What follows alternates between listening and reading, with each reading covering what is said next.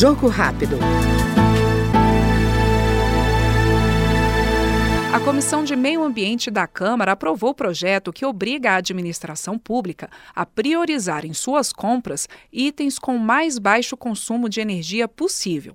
Para o autor da proposta, deputado Paulo Bentson, do PTB paraense, os preços destes produtos estão mais baixos e são competitivos. Para as compras públicas, para a construção de prédios públicos com verba federal, que se dê preferência a todo e qualquer produto que polua menos, que agrida menos a camada de ozônio e que gere baixo custo de energia. E com a tecnologia aumentando, nós vemos que esse preço também vai reduzindo. Este foi o Jogo Rápido com o deputado Paulo Bentson, do PTB do Pará.